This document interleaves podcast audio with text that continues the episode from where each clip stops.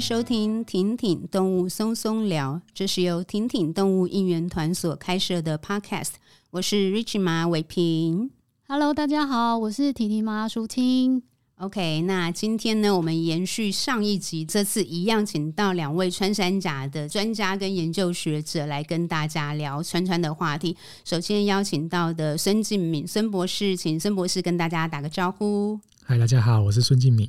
OK，那接下来请我们的 Mojito 跟大家打个招呼。嗨，大家好，我是 Mojito。这一集呢，我们想要就是针对全球到底大概剩下多少穿山甲，然后哪边有分布。以及他们在可能全球的一个保育现况，想要再多请教两位。我们上一集有听到两位提起哦，原来穿山甲所谓的全球的穿山甲分布，其实也只有非洲跟亚洲，是不是？所以像美洲或那纽澳，因为我们都知道那个纽澳有很多很多不同的动物，所以大洋洲纽澳是没有穿山甲的嘛？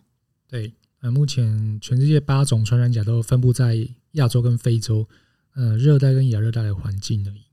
对，OK。所以，所以说，目前美洲啊，或者是澳洲是没有穿山甲的分布。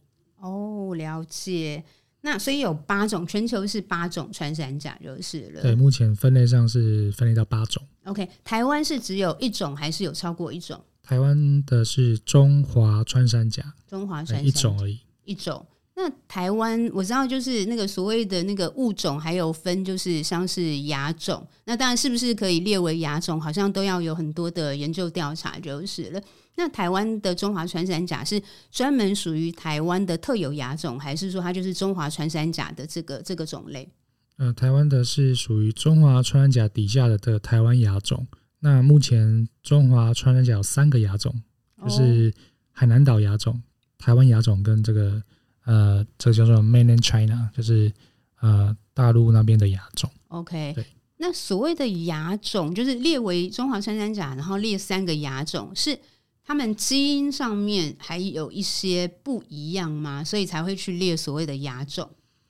呃，其实这个部分有点 tricky，因为目前研究不是那么多。那最早是一呃二十世纪初期的研究学者，他认为这三个亚种有。地域上面的差异，而且在形态上，就是身体的构造啊，鳞片可能一些构造上有一些些微的差异，所以才把它分成三个亚种。那目最近我们的一些研究也发现，确实在这个分子遗传上面，DNA 的研究也是有一些分化的状况，但是他们还不不足以变成新的种类。了解，不足以从八种变成第九种的意思。跟全世界的穿山甲保育的状况比较起来。台湾算是做的好的是吗？比相对啦，相对比较好的吗？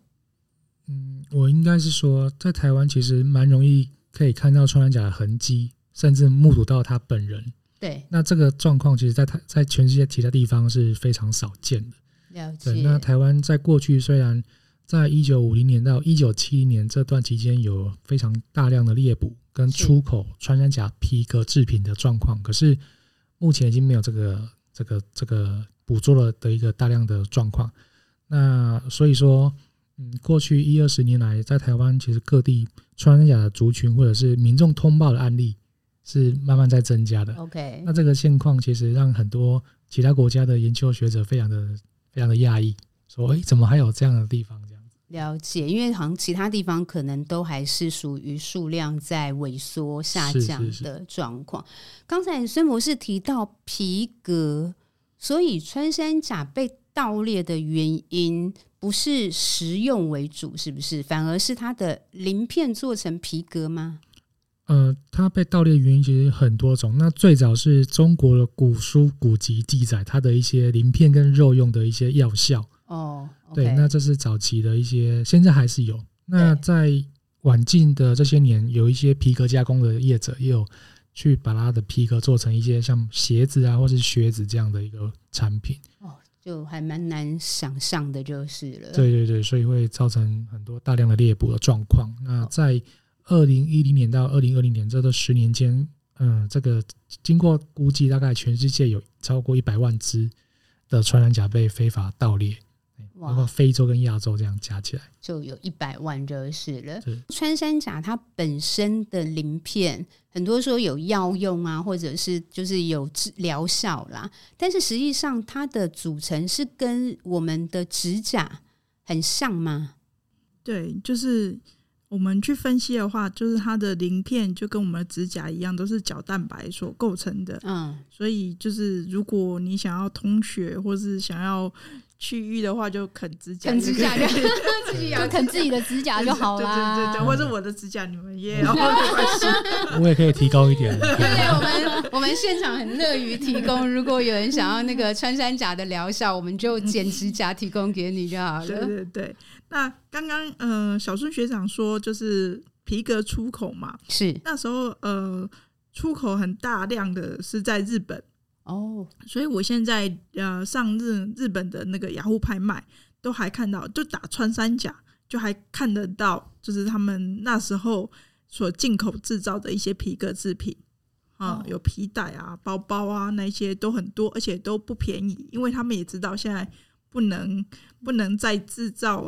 穿山甲皮革了，对，那我就是有查一些那个穿山甲的买卖标本啊，在野保法还没实施之前，大概是民国五六十年代那时候的普里日月潭那一带，有非常多制造标本的，比如说地质啊、环境志、穿山甲、嗯、那些标本，都是在名产店，就是买卖名产的地方，都是。全部都是都是标本，对，都是标本。那你上 YouTube 打那一些关键字，都还看得到。而且那是一个外国人，他来台湾啊录影所记录下来的。对，所以你说那大概是什么年代？大概民国五六十，民国五六十年。所以其实也没有那么久远之前。对，我来补充一下，就是当时的这个野保法还没有颁布之前。其实当时的政府是鼓励农村社会，就是在地能够发展自己特色的农村，所以靠山吃山嘛，所以那时候就很多农民会猎捕穿山甲，甚至还有一些是因为猎捕穿山甲而被政府颁颁发奖状，什么十十大杰出农民那种的，对，所以大概是有这样的一个时代的背景。就我就想到吴明义老师的《单车失窃记》。我也是看到那本书之后，才里面就有探讨到早期我们是蝴蝶王国，台湾曾经是蝴蝶王国。那书里面有讲到，当时蝴蝶标本其实是台湾赚取外汇一个非常非常大的来源，就是了。对，所以。我想，这当然就是有一些历史的脉络，但是我们走到今天，那我觉得也很值得，台湾也很值得骄傲嘛。就是我们至少现在算是在穿山甲上面，其实是很努力，甚至于以全球的穿山甲保育来讲，刚才孙博士有讲，是外国外其实也是蛮惊讶于台湾怎么会是竟然可以在一般环境里面就有机会，就是一般人就看得到穿山甲的这个部分。这个是不是也是当时就是 Discovery 来台湾去拍摄解密穿山甲的主要原因呢？嗯，对，因为台湾其实是少数像呃能够在野外看到穿山甲的环境。那像像新加坡也是这样的环境。那中华穿山甲来讲的话，目前可能台湾是全世界最容易看到的区域。那当时 Discovery 也是看中这一点，所以想要。记录一下这个很神秘的动物，对，解密穿山甲，解密穿山甲，刚好就我们那时候在我在就读博士班的期间，就刚好啊有一组拍摄人员就来东部拍摄我的这个研究的过程。OK，所以当时解密穿山甲，它呃就是应该说它联络的窗口是孙博士这边吗？还是有其他窗口？然后只是孙博士这边因为在做研究，所以是他们拍摄的一个对象之一。那、呃、我是主要拍摄的对象，那当然他们也有拍摄一些照养的一些一些过程，像台北动物园啊、呃、繁殖跟照养穿山甲跟救伤，所以其实主要是呈现台湾在穿山甲研究保育上面的一些跟其他国家比较啊进步的地方。了解，所以其实也算是一个台湾之光嘛，对不对？就是台湾在穿山甲保育上面的这个可以算 achievement 吗？就是一个小小的成就。就是只有在台湾才有办法拍到这样的画面，或者是跟这样的保育的工作。对，因为刚刚其实我们在就是呃开始录今天这一集之前，Mojito 其实也有提到说，基本上可能在某些譬如说其他国家，甚至于他们可能我们在台湾，我们的社团是为了保育而成立，可是可能在其他国家，有些社团甚至于还是有在做一些交易跟买卖，是吗？是，对，就就连那个穿山甲要怎样的社团就。呃，会被人家误认为是嗯喜爱穿山甲，而且会买卖穿山甲的社团。那、哦、有一些国外的人士，他们就会呃 po 一些，哎、欸，要不要买穿山甲啊？啊，在哪里这样子？那我之前呃就有非洲的非洲的他要买穿山甲，那我没有让他进入社团，因为大部分比较奇怪的，我都会先加他好友，跟他聊天。他就问我说，哎、欸。你要不要买穿山甲？然后他是用法文跟我联络的，啊我就用 Google Translate 对去跟他对话这样子，那就慢慢慢慢的套说，哎、欸，你有几只啊？你在哪里呀、啊？什么的，那就就这样套了半年，他就解除新房，就告诉我，哎、欸，我怎么，嗯、呃。我的汇款账号啊，我我怎么出口的，什么全部都告诉我这样子。哇！我说那我怎么相信你啊？我汇钱给你，我不知道你是不是诈骗集团的。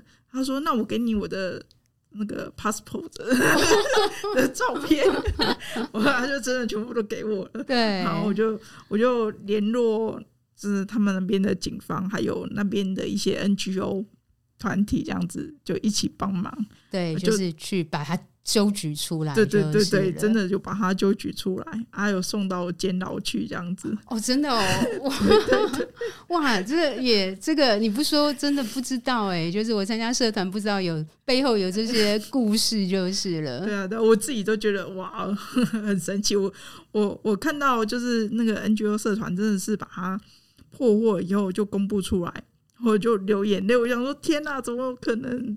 啊、真的就是你具体的，真的有有创造一些很具体的协助力量，就是了。对对对，而我是觉得，就是每一个人都可以做这些事情，不只有是我，不是不是因为我我是什么生物背景或什么，是真的有心的，那就可以去做一些事情为动物。嗯，了解。那就是讲到那个盗猎的部分呢、台湾目前应该就是台湾应该是因为野生动物保育法上路之后，于是开始就是做这样的转换吗？因为就从孙博士刚才提到说，最早期因为可能大家真的理解的还不多啦，所以可能从最早年，甚至连政府都鼓励，那到这个转换那个那个那个 transition 的那个过程的的主要点是。发生在野生动物保育法的成立吗？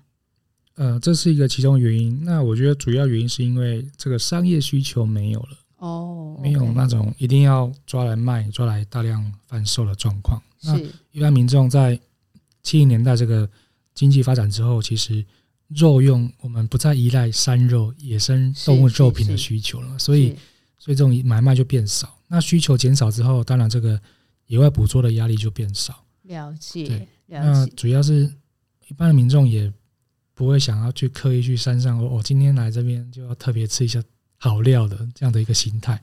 对，现在真的真的好像就是台湾确实对野味这件事情，其实是大大部分的大众其实没有这样的需求了。嗯嗯，OK，但是呃，虽然是这样，因为我有看到一个新闻，好像是在。当然也是几年前啦，就是在二零一八年初，在高雄港还是有查获到三百八十八只的被剥掉鳞片的穿山甲的冷冻土体，然后它好像是寄送地，我看新闻上面是写说寄送的目的地是马来西亚，然后哎不对，寄送出发地是马来西亚，目标地是可能中国，那但是它可能就是高雄干。高雄港就是一个转运就是了，那所以那时候有有看到一些说也会担心说台湾会不会成为一个就是穿山甲非法贸易的转运站？那这个部分不知道就是 Mojito 或孙博士有没有就是关注到就是了。有这一批的这个冷冻的穿山甲是我种类是我去鉴定的，都是同一批，都是马来穿山甲。哦，都是马来穿山甲。对，所以表示他他当然就是从马来西亚或者是婆罗洲那边捕捉，或印尼这边捕捉，然后送去中国大陆。那因为这些走私走私商人，他会不定期的更换他的航线来躲避这个查查缉。那我相信台湾应该也是他们啊、呃、选定的其中一个一个目标。那可能就是因为当时海关的查缉的那个量量能或者是呃一些强度不够，或然后他才会选择这样的一个一个途径。了解。那但是台湾其实是没有这么大量的穿山甲的需求。对，台湾应该现在比较没有这样的需求。对，山山山上偶尔还是会有人误误捕或者是误抓到穿山甲，然后把它吃掉。可是要刻意去捕捉穿山甲去卖，这样的应该越来越少了。了解，目标性的买，然后在商业市场上面流通，这样在台湾的状况是非常低的，非常低的。对，了解。OK，但是说比较少，但是我就是还是有听到，因为像呃社团社团的社员，他们有有一些就是在穿山甲比较比较多的。地区呃居住，他们就会听听闻说有人有猎人去捕捉穿山甲，那收购的对象就是中药行哦，中药行，嗯，对，中药行，因为很多会做鳞片这样子去活血化瘀的，然后说那是很低调的中药行会这么做。那我之前在嗯台东的那些有一些比较嗯特别的山产店，他们。呃，就是也有卖一些三枪肉啊、猴子肉。那我看到它上面也有呃，告诉人家怎么料理穿山甲的的告示这样子啊，我就在那边套话，我就说，哎、那所以现在还有穿山甲嘛？因为我知道那边穿山甲也还蛮多的。那我有遇过，就是从猎人转成计程车司机，他他也住在那附近，他就说，哦，那一看就知道。是多少公斤的穿山甲什么什么？因为他们都这样子在猎捕，所以我就问那个山产店说：“哎、所以还有在卖吗？”他就说：“你你才来一两次，我怎么可能卖给你啊？”哦，所以你不是熟客？对 对，然后那这个意思是说，他们可能有买卖，还是有？对，只是只是你要有门道，你要你要认识他才肯卖这样子。嗯，对。就还是有，可是这都是很零星的。是，虽然啦，我们相对的捕猎的，就是为了不管是肉食，甚至于是药用，不是完全没有，但是压力确实比较低了嘛的情况之下，那穿山甲它逃脱了在台湾被盗猎的命运，还有什么其他实际上生存上面的困境？嗯，目前在过去十年来。就是以救伤中心的资料来看的话，主要受伤原因还是以两个为主，主要是犬只的攻击跟兽甲的夹伤。OK，那如果再把时间再往这几年再推进，这三四年来，主要的攻原受伤原因就是犬只的攻击，可能占了这些受伤个体的七八成以上。对，所以是非常非常高的一个比例。所以台湾虽然说。没有很明显的盗猎的问题，可是浅山这个呃犬只呃游荡犬只的问题，其实它不只对穿山甲，它其实对所有浅山的动物都是一个潜在的威胁。那 Mojito，我们其实之前去野生动物急救站的时候，有看到那个穿山甲在医疗的过程，也是因为犬咬嘛，嗯，然后它好像是咬尾巴的部分，对，对不对？可不可以跟就是？嗯、呃，我们的听众朋友说明一下，一般他们遇到犬攻击的状况，大概会是呈现一个什么样的状况？呃，一般穿山甲遇到危险，我刚才有说不是逃跑就是卷成球，是对。那穿山甲卷成球，它不是一个完整的球体，它会尾巴是露在外面，把最重要的头部是包包起来、保护起来的。所以它尾巴露在外面的时候，那个犬只就可以去。去咬它的尾巴，当做有点像是解牙骨的概念，因为也有一点硬度这样子，它就就这样慢慢咬，慢慢咬。那我们看到的穿山甲在急救站，大概有七八成都是犬犬咬进来的，啊，大部分受伤的都是尾巴，呃，脚受伤的大部分都是以兽夹为主这样子。那七八成都是全咬的，那有的是咬一点点的尾巴，有的是尾巴只。本来有三十公分的尾巴，可能只剩下五公分。OK，对。那如果它是母的穿山甲的话，对对于它育幼就影响很大。对对，因为穿山甲的育幼是主要是让宝宝穿山甲宝宝就是等于攀附在它的尾巴上面，然后去移动，这样是吗？对对，就是穿山甲妈妈会用尾巴载着宝宝，那遇到危险的时候，它就可以马上卷起来保护宝宝，是用这样的育幼方式啊移动的。所以如果没有尾巴的话，就是对穿山甲宝宝也是一个很大的危险。它没有办法，它没有办法跟着妈妈。是对，也就是呃，可能被犬攻击的，虽然就算是单只个体，可是其实我们影响的并不是单只这只受伤的穿山甲而已，而是可能对整个族群，因为影响到它育幼下一代的能力就是了。嗯、对，好。那那个，我把烫手山芋先转给我的伙伴淑琴好了。我因为其实我跟那个，我相信大家都知道啦，就是婷婷动物本身，其实我们花很大的心力跟精神，甚至于婷婷一开始最早的时候，虽虽然我自己是金屯志工开始的，但是婷婷这个团队一开始其实确实我们花。很多时间是在流浪动物议题上面啦，那我们也都是很爱，其实也不，我相信也不是只有淑清跟我，我认识很多野生动物保育的朋友，其实本身都很爱猫狗，就是因为就是很爱动物啊，所以宠物基本上当然也是动物就是了。那我只是想要问淑清说，当我们开始去接触到，就是原来我们深爱的这些身边的伴侣动物。却对野生动物造成危害，你其实你刚开始听到这样的讯息，你心里面的感受是什么？都很不舍，都很不舍。对啊，然后可是因为怎么讲，就是我觉得讲到呃最要的关键，其实都还是在人身上嘛。那其实我觉得，呃，在最大的问题就是如果不放养。嗯，对，或者是不要弃养。其实我觉得，就是穿山甲他们就不会面临到犬只攻击的问题。因为像上次，其实我们那一次上个礼拜，我们有去动物园，是去拜访，对，去拜访。那时候，其实当时的那个朋友他也有提过说，似乎以前可能穿山甲它的演化过程，可能从可能从来没有遇过狗这个天敌。嗯所以他们可能在演化过程中，呃，可能就不知道怎么去预防。因为我们那时候就有问说，它卷起来，它其实明明壳不是还蛮硬的，为什么遇到犬的攻击会这么的严重？那那那当时那个朋友他有回答说，有可能一部分是这样的原因，嗯、那也有可能一部分是因为狗的牙齿实在是太利了。那就算穿山甲它的壳就算是很硬，可是它可能还是有。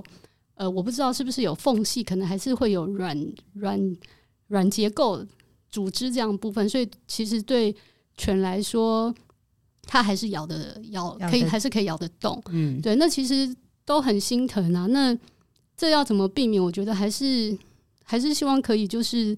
在事主责任这件事情，还是可以去加强嘛？对，那真的不要放羊，不要弃羊，要结扎，这三件事情我觉得都要非常重要。对，也是这几年啦，就是我开始就是因为实实际上，当你了解之后，就觉得这些都应该是我们要知道的，而且都很基本。就是我也是这几年其实开始去对这些名词，譬如说原生物种、外来物种。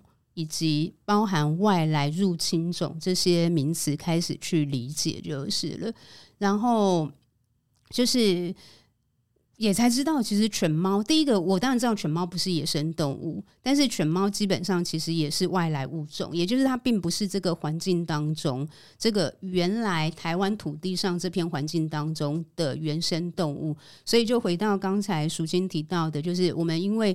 EP 三四是谈动物园的主题，所以就就是也因为这样的主题，我们有机会就是又去认识到更多的朋友，那上次就去动物园是，其实去动物园是讨论域外，他跟我们解释什么叫域外保育，以及域外跟域内的实际连接，我们就去学习很多。那刚好也有聊到，就是游荡犬只对穿山甲的这个压力的问题，所以当时他就有回应我们的问题，就是因为犬说实在的，它就根本不是生态环境的一环，所以对这个土地上面的野生动物生态来说。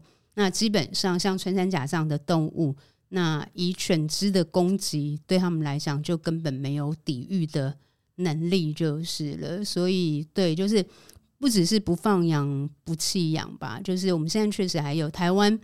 回到就是流浪动物本身的问题，我们台湾流浪动物确实现在处理的方式是会造成可能，特别是浅山的野生动物啦。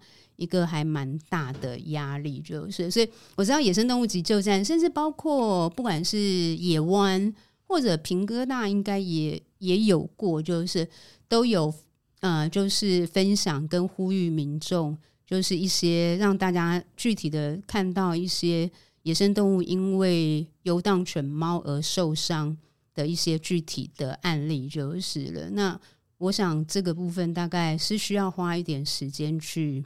大家一起理性的去面对跟看待啦。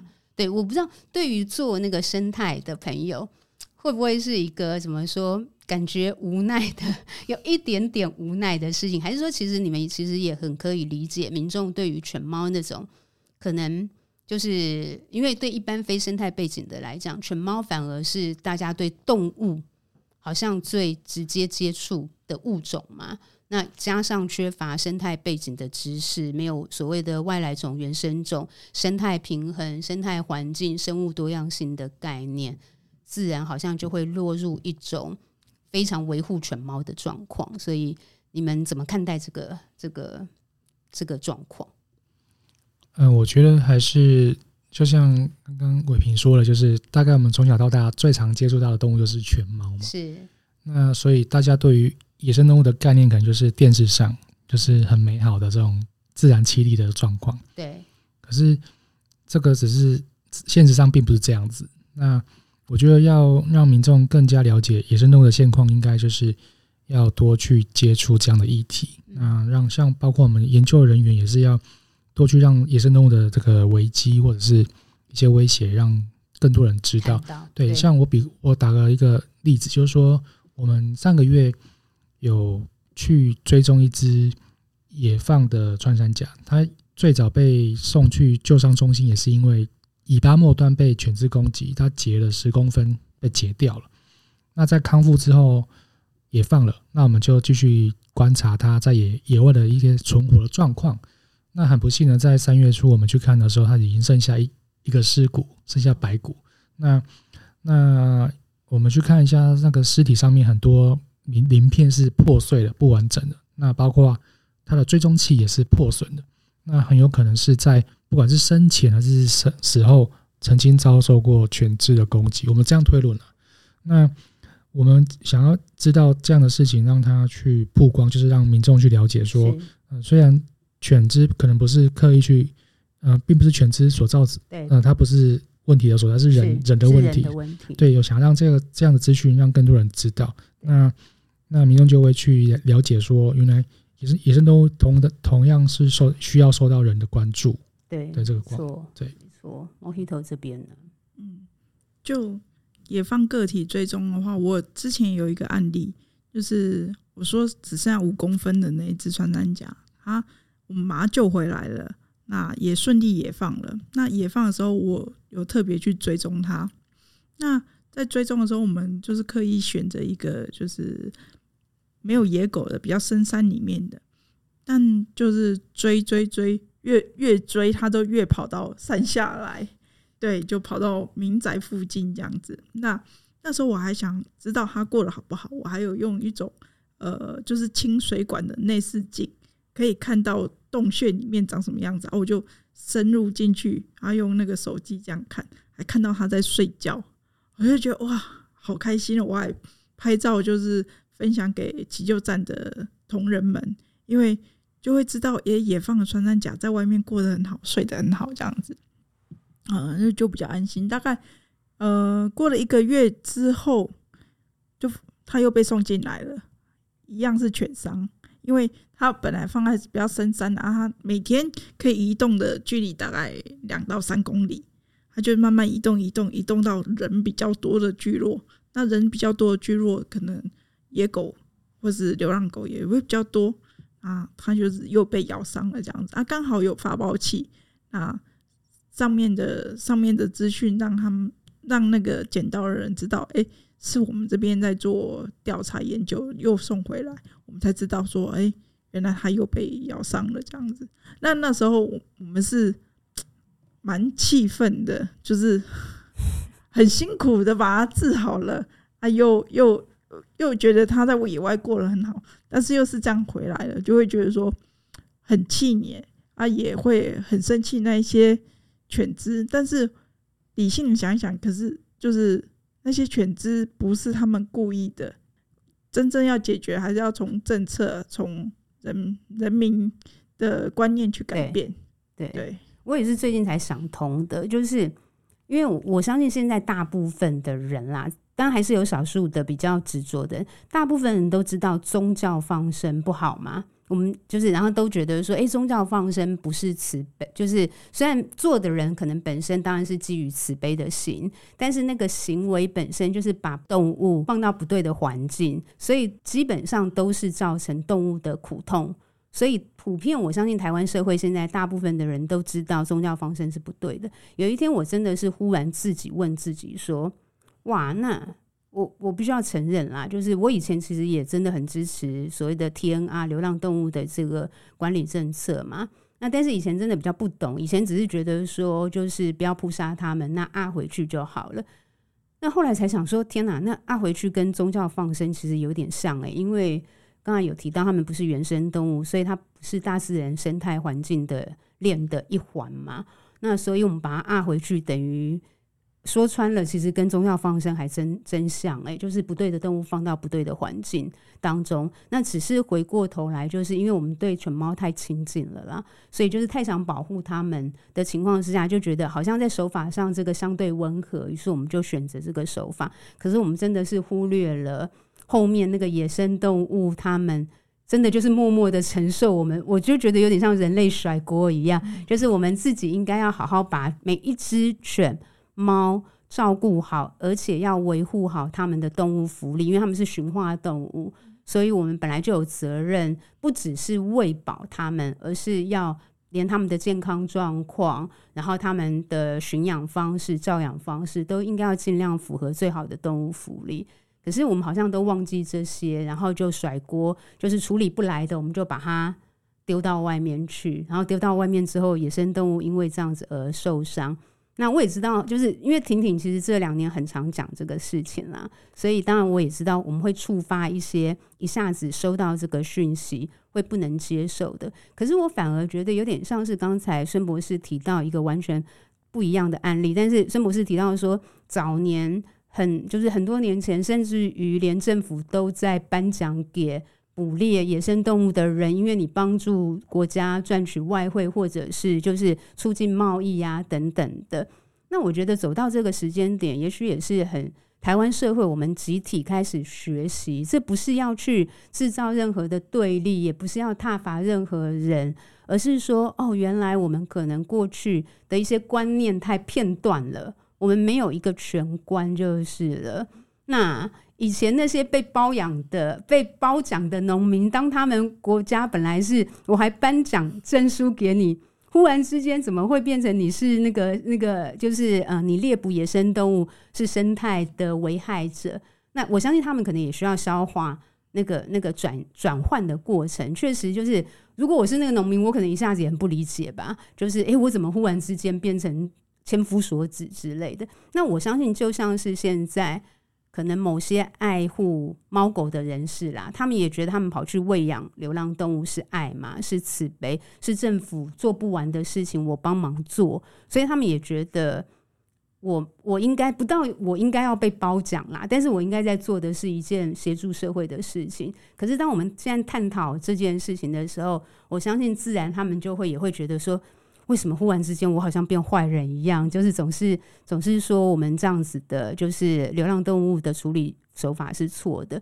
我想我们应该是站在一个集体集体学习转换的一个时间点就是了。所以，那我相信这个可能还需要一点时间，但是我想我们至少啦，我相信会听婷婷动物松松聊的朋友，其实我们现在就是理解到说，我们应该要有。更多资讯的吸收，然后去扩展我们的视野，去理解说，我们现在可能看待很多动物保护不能单点看，要全格局看。我想这是我们要学习的。对，孙博士要补充，对不对？对，我就想到，就是其他国家现在看台湾，会觉得说，哇，台湾好酷哦，到处都有穿山甲的痕迹。是，这就是我们这个台湾在过去这几十年来一些不同的。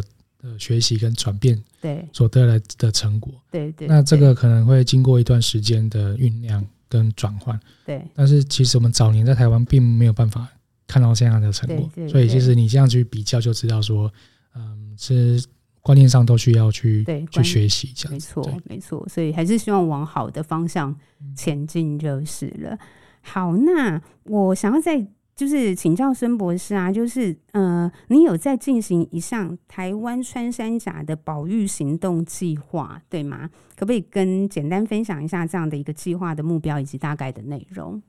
好，因为呃，这个台湾穿山甲保育计划主要是我们每隔几年就要去调整一下特定物种的保育的一些政策，就是与时俱进，或者是有需要调整的地方，比如说。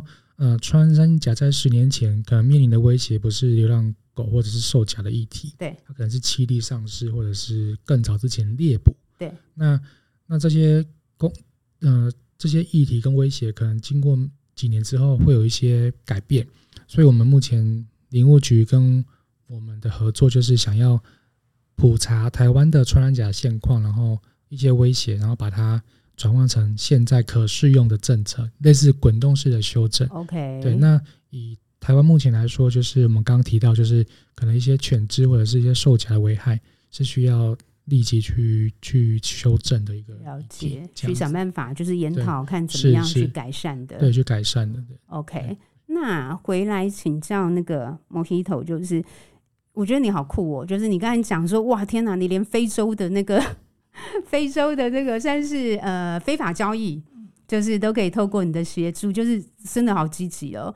那你可不可以跟我们分享，就是那我们一般人啊，因为毕竟我们真的不是孙博士这么专业，所以我们可能在那个就是。保育穿山甲的保育计划里面，我们比较没有能力去扮演一个角色。但是我们一般大众在日常生活里面，你觉得我们也许假设我们也真的很就是跟你一样被穿山甲电到了，很喜欢他们。那然后又知道说他们在台是这么全球濒临灭绝的物种，但是台湾却现在能够呃大家一起来好好保护他们。那我们一般人可以怎么做？我觉得嗯。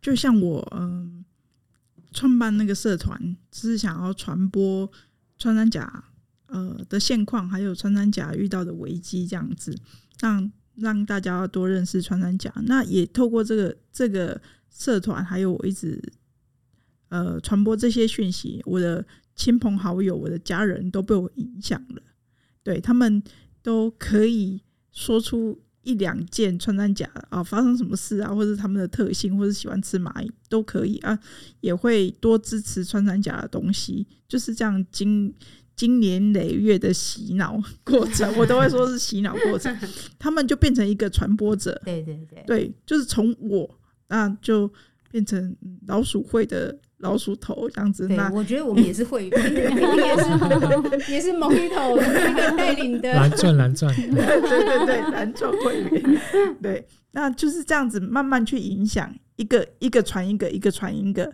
那去影响，让他们知道说现在呃野生动物或是穿山甲的现况是怎么样，那要该怎么做，或是遇到穿山甲的时候，他们知道要去哪里问人，或是知道说哎、欸、可以来社团问。或是跟谁联络？对，我觉得，呃，一些重要的讯息是，呃，遇到穿山甲怎么办？那我该怎么做？我要跟谁联络？那我可以帮助穿山甲哪些事情？对，这些是我们可以掌握的。还有就是传播讯息，多去分享。那还有一些更积极的是，他们会变成一个巡守队，有有社团社员，他们住的附近就是非常多穿山甲。那他们有几个好朋友都住附近，啊他们对穿山甲都有一定程度的热爱，他们就会变成一个自发性的呃巡守队，去看看，哎、欸，我这附近有哪一些穿山甲？对，那如果有盗猎什么，他们也都会偷偷拍照给我这样子，我就会建议他们，哎、欸，可以跟宝七联络，或是有买卖的事情，也可以跟宝七联络。建议不要自己买啦，自己买嗯嗯那这个权责比较难衡量。对，对，就是拍照跟警察联络会比较好。确实，对，选手队还有的话就是他们也会变成救伤的车手。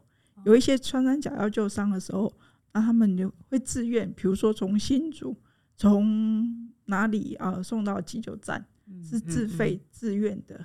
了解，其实蛮多事可以做的。你可以跟大家就是说你的社团名称嘛，然后继续的聚众，这样我们大家继续 加入，继续当会员，这样对，继续当老鼠会会员。对 啊，我的社团名称叫做“穿山甲要怎样”。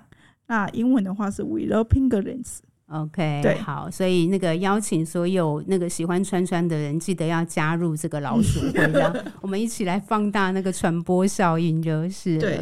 还有呃，我觉得呃，社团的演变是一开始我发现都是同温层，比如说有生态背景的人加入，一开始是这样子。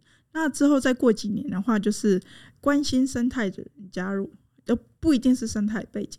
那之后的话是有一些创作背景，也关心生态的人加入，那之后就会有越来越多穿山甲的呃文创商品、小物，还有传播的呃呃资讯的产品都有。我觉得这样子是慢慢慢慢去让这么害羞的动物有一个能见度在，在在我们大众的社会眼睛里面可以看见它，才不会对它陌生，因为。我们要接触它，了解它以后，才知道要保护它。对，我觉得这个都是一种演变，而且都对穿山甲或者其他动物是一个很好的推广。嗯，很棒。我有问题，请问，我想请问一个笨问题，就是刚刚就是听你讲，我想说穿山甲它是，比如说我今天在这个地方发现它，那它都会一直住在这里吗？嗯，不会，它也会跑来跑去。对，就是以小孙学长的研究显示，是母的穿山甲，它的活动范围大概是二十到二十五公顷。对，大概是一个呃大安森林公园的大小。OK，那如果是公的话，大概一百公顷。哦，一百公顷。对，就四个大安森林公园的活动范围这样子。所以。你看到穿山甲的一个洞，它就只是一个可能觅食洞，因为比较容易看到。那它会有很多的觅食洞，就是很多家餐厅，我不知道我今天想要吃哪一家，我就是闻到哎、欸、哪一家还不错，就去吃哪一家。那它还有自己可以睡觉的饭店，就是很多餐厅加饭店，啊，饭店是比较隐秘的，我们比较不容易看见，所以它有很多窟。对对对对，那它的很多窟也会。呃，用自动相机有看到，就是它的很多窟也会让其他动物去住，变成背包客栈的 收租客一样，对 对，有一些白鼻心啊、幼獾也会进去住这样子。所以不同的动物也有可能利用穿山甲的，就是它它创造的洞就是了。嗯嗯，嗯，哦，原来如此，好有趣。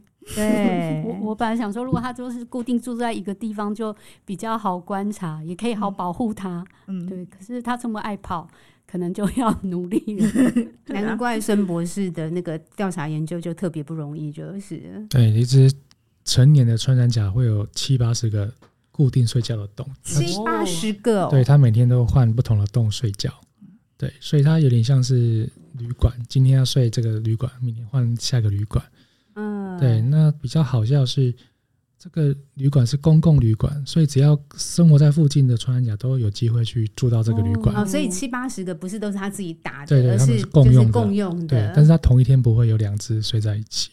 他们是独行侠，就是对对对。今天这个阿 occupied 又有人了，就他就换，那就换一个就就是了。对对，所以会有可能，我现在爬到这个洞，然后还没爬进去之前，发现里面已经有人住在，有有我的同伴住在里面，我就会叭叭叭就换下一个洞。是是是，哦，好好玩哦。对，可是我在照养穿山甲的时候，有呃有两只穿山甲，他们大概是差不多时间进来的，那两只都是呃大概一岁多。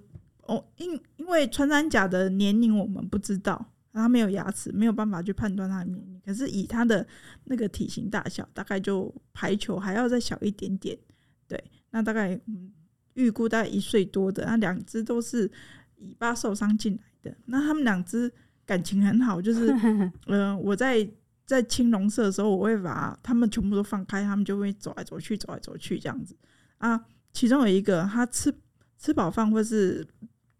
散步完了以后，他就会回到自己的笼舍。另外一只，他就会跑到那个那一只穿山甲的笼舍里面一起睡觉。然后他们两个感情真的很要好。竟然两只睡一起，对对对，就是大部分我们都认为穿山甲是独行侠，可是他们两只的感情就特别要好，也不知道为什么。对、欸，那我想请教一下，一般穿山甲大概可以有知道它可以活多少年吗？嗯、呃，过去在动物园或是照养的记录是超过二十二，超过二十年以上。超过二十年，对。但是我们在野外可能又会更久一点，因为我有一只过去追踪的穿山甲，它是一个老爷爷了。嗯，我我第一次捕捕捉到它的时候，它已经很老了，就是它身上的鳞片是破损，然后颜色就很淡。那有只眼睛是白白内障。那在那一次捕捉之后，又追踪了七八年。哇！所以它可能可以将近三十岁的年纪我觉得是蛮长寿的了。对，对但是实际上就是就因为它没有牙齿，就比较没有办法像其他动物都是透过牙齿来判别它实际年龄，就比较困难的。困难，对对。了解。然后我忽然想到，就是穿山甲是一次生一胎吗？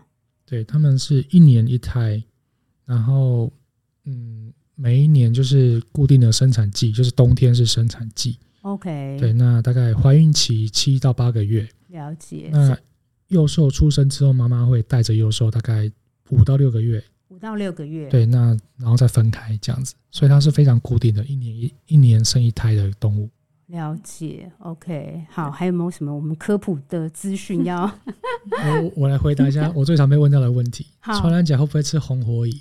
哦，对，那它它它会吃红火蚁，它会吃哦，可是。在台湾红火蚁的那个分布范围还没有大量的在山区，是，所以穿山甲还没有机会遇到红火蚁。那我们知道它会吃红火蚁，是因为有捕捉红火蚁给照养的穿山甲吃，它会它会接受，它是会愿意接受的，就是。对对对对对。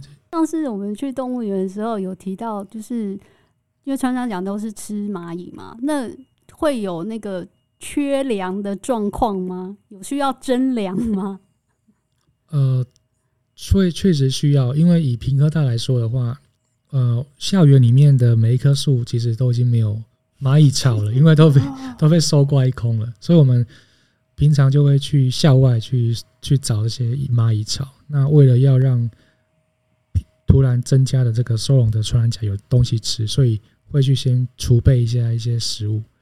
对，那但是如果像长期要收容的穿山甲，比如说受伤很严重要住院的。我们就会尽量让它改成吃穿山甲的饲料，或是穿山甲蛋糕。蛋糕，对，让这个就可以省一点蚂蚁来用，这样子。对。哎、欸，你们有没有想过跟那个、啊，就是就是类似那种，因为一般居家，他如果遇到蚂蚁，可能会去找那个防治蚂蚁的公司，有试着联络看看吗？嗯，目前是没有啦，但不知道他们的那个防治，假设他处理的方式也是很化学的，也是很不就是。就绝对不是妥当的方式啦。是啊，是啊，我们还是希望自己现采的蚂蚁比较安心。嗯，对，对啦，对安心的问题。万一它它光是那个采来的蚂蚁都是已经被被化学污染了，对，还是要重视一下穿甲食安的问题。对对，对，对，对，你可以看到我们孙博士对穿山甲的爱有多深切，要帮他注意食安，要知道食物的来源，这样子有道理耶。而且采穿山甲的那个蚁巢也蛮有趣的，就是我们那时候就是有蛮多只穿山甲要吃蚂蚁的，嗯，蚂蚁巢不够用，然后我们就跟兽医师还有几个照养员就开车出去 到处找、哦，到处找这样子，然后就看到哎、欸、高高的树上有蚁巢，然后就就开始用那个锯刀啊接很长的杆子在那边锯锯锯，我们还。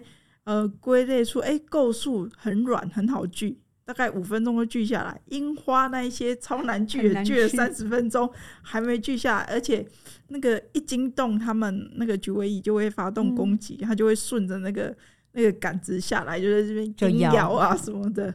对，其实是蛮有趣的。那其实蚁巢如果有附近家附近有蚁巢或是白蚁巢，可以提供给救伤单位.他们都还蛮需要的。那如果要提供的话，就建议用呃比较厚的塑胶袋把蚁巢打包下来，那用进冷冻库冷冻寄送的方式，啊寄给救伤单位会比较好。而且最近有一些小川在适应，就是从喝奶到吃蚂蚁这个过程，他们要适应啊。那蚂蚁它呃有时候比较不好入口，他们会需要一些白蚁啊。用白蚁来适应那个那个适口性，这样子也可以。如果有的话，也可以提供这样子。因为白蚁相对比较软一点，对，比较软，而且就是蛋白质也比较多。这样子。OK，嗯，好哦，好。那最后想利用最后一点时间呢、啊，一样请教 Mojito 跟孙博士，因为我偶尔会有机会去上一些企业做演讲。那面对的可能就是完全非动物保护保育的同温层了，就是了。那通常讲猫狗动物保，其实大家的那个反应是蛮热烈的，然后接收也很快。那但是相对讲到野生动物的时候，他们就会比较可能因为不熟悉啦，所以反应就比较淡一点点这样子。那我要怎么去介绍？譬如说穿山甲保育，还有什么？亮点可以让我去讲，然后引发他们更多的关心，有没有什么呃点？譬如说，我们保护穿山甲，其实它还是有很多对人类的或者对就是好处，就是虽然这样讲好像很功利，但是没办法，因为当你面对非同温层的时候，确实好像要丢一些什么东西，创造他们应该说人跟穿山甲之间的连接点。我要怎么去创造让他们关心穿山甲保育？我觉得这几年，我觉得最直接的就是大家都很讨厌白蚁吧。啊，白蚁家里面有白蚁，大家会非常的痛苦。哦，对对，那穿山甲是吃白蚁的动物，okay. 对，所以用这样的连接或许会比较容易切入。那我的，嗯、呃，我我觉得另外就是说说故事，像嗯，我们在研究要追踪个体，有一些故事可以去说。嗯，对，那还有一些影像的画面，那大家看到之后会比较有感，确实，就是会知道说这个动物它发生什么事情，甚至遭遇什么样的苦难。嗯嗯，对，嗯、你像这这种你用单纯的文字叙述会，对，没有没有太多没有感情。对，所以我可能也可以提供给你一些影像啊，哦、或是故事，让你可以去去发挥。好诶、欸，太好了。OK，那 Mojito 这边呢？嗯，我的话。嗯，我都会问他们说有没有想要吃蚂蚁或者是蚂蚁蚂蚁蛋糕、穿山甲蛋糕这样子，他们就说这是什么？对，那从蚂蚁开始让他们知道，哎、欸，原来吃蚂蚁有不同的味道、不同的口感，就不同的蚂蚁有不同的嚼劲这样子。对，那还有的话就会用，就是穿山甲其实是台湾之光这件事情，嗯、因为全世界都。的动物园都知道，穿山甲在台湾是非常非常有名的保护案例啊。对，不管在照养方面，在保育方面，对对。那而且现在穿山甲还变成外交大使，嗯，没错。对，我觉得这是一个蛮好的切入点。台湾之光，那赞助穿山甲，那让企业的能见度也增加。对，没错。然后因为。如果刚好就是有朋友直接听到这一集，然后听到哎、把动物当外交大使，大家忽然那个动物伦理的维护的心又起来了，请听第三集 EP 三，我们有聊过。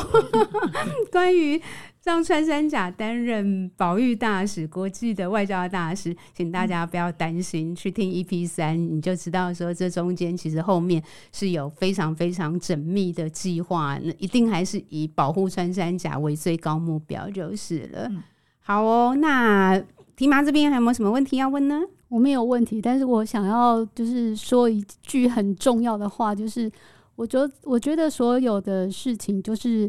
没有需求就不会有动物受到伤害，这很重要，所以就是要讲很多次，请大家自己存很多。